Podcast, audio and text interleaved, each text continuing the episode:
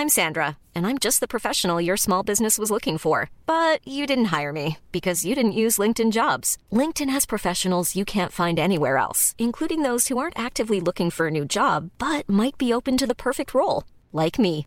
In a given month, over 70% of LinkedIn users don't visit other leading job sites. So if you're not looking on LinkedIn, you'll miss out on great candidates like Sandra. Start hiring professionals like a professional. Post your free job on linkedin.com/people today. Eu sou Mário Persona e essas são as respostas que eu dei aos que me perguntaram sobre a Bíblia. Você escreveu perguntando como poderia haver joio no reino dos céus, porque o Senhor Jesus fala do trigo e do joio no reino, no reino dos céus, lá em Mateus. Como poderia existir esse joio? Se para entrar no reino dos céus existem tantas condições, que são apresentadas também no mesmo Evangelho? Bem, a sua dúvida é porque você encontrou passagens que mostram que o mal entrou no reino dos céus. E enquanto, enquanto em outras passagens, o Senhor ensina uh, condições rigorosas para se fazer parte do reino. É importante que você tenha entendido que o reino dos céus não é o céu. Agora é preciso entender que o reino existe sob diferentes aspectos e em diferentes momentos. Para, para, explicar melhor isso, eu vou traduzir um texto do Concise Bible Dictionary que mostra bem a diferença entre o reino dos céus, no seu caráter atual, e também no seu caráter derradeiro, para o qual o Senhor estabelece algumas condições para se fazer parte dele. Em Daniel 2,44 está previsto que nos dias desses reis, as dez divisões do quarto reino, o Império Romano revivido, o Deus do céu levantará um reino que não será jamais destruído, e este reino não passará a outro povo, esmiuçará e consumirá todos esses reinos, mas ele mesmo subsistirá para sempre. Leia também Daniel 7. O reino dos céus foi anunciado por João Batista e pelo Senhor como estando próximo, em Mateus 3, 2 e Mateus 4, 17.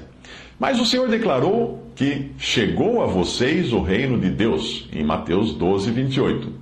Em muitos aspectos, as duas expressões são idênticas, reino dos céus, reino de Deus. Mas o reino dos céus ocorre no Evangelho de Mateus somente, e está em contraste com a presença do Messias na terra. Ele se refere às regras daquilo que Deus estabeleceu nos céus, e começou quando Cristo foi para os céus. Ele pode ser ilustrado pelas luzes que Deus colocou nos céus para proporcionarem luz e governo para a terra, lá no começo, em Gênesis. O reino de Deus está mais conectado com o estado moral estabelecido no homem. Quando os judeus rejeitaram seu rei, o reino não foi estabelecido de forma manifesta naquele tempo, naquele momento. E ele continua assim, mantido em oculto, em segredo. Enquanto isso, se trata do reino e da paciência de Jesus Cristo, um outro aspecto como fala em Apocalipse 1,9. Cristo é representado como tendo partido para receber o reino e então retornar. Lucas 19,12 mostra isso.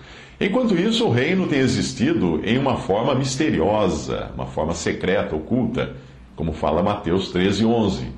Existem multidões na terra hoje que professam obediência a Deus e ao Senhor Jesus e que buscam nos céus pelo trono de onde vêm todas as bênçãos, enquanto vivem em um mundo no qual Satanás é Deus e príncipe.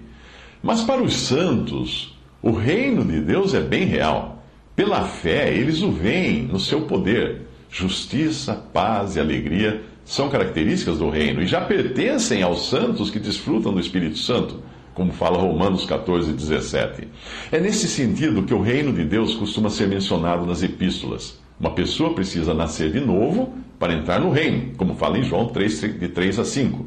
Mas esta ideia é distinta da forma que o reino, o reino assumiu no presente e das dimensões que ele toma nas mãos dos homens. As parábolas nos evangelhos descrevem a forma e objetivo do reino enquanto o Senhor está ausente. Em Mateus 13, o Senhor fala quatro parábolas às multidões.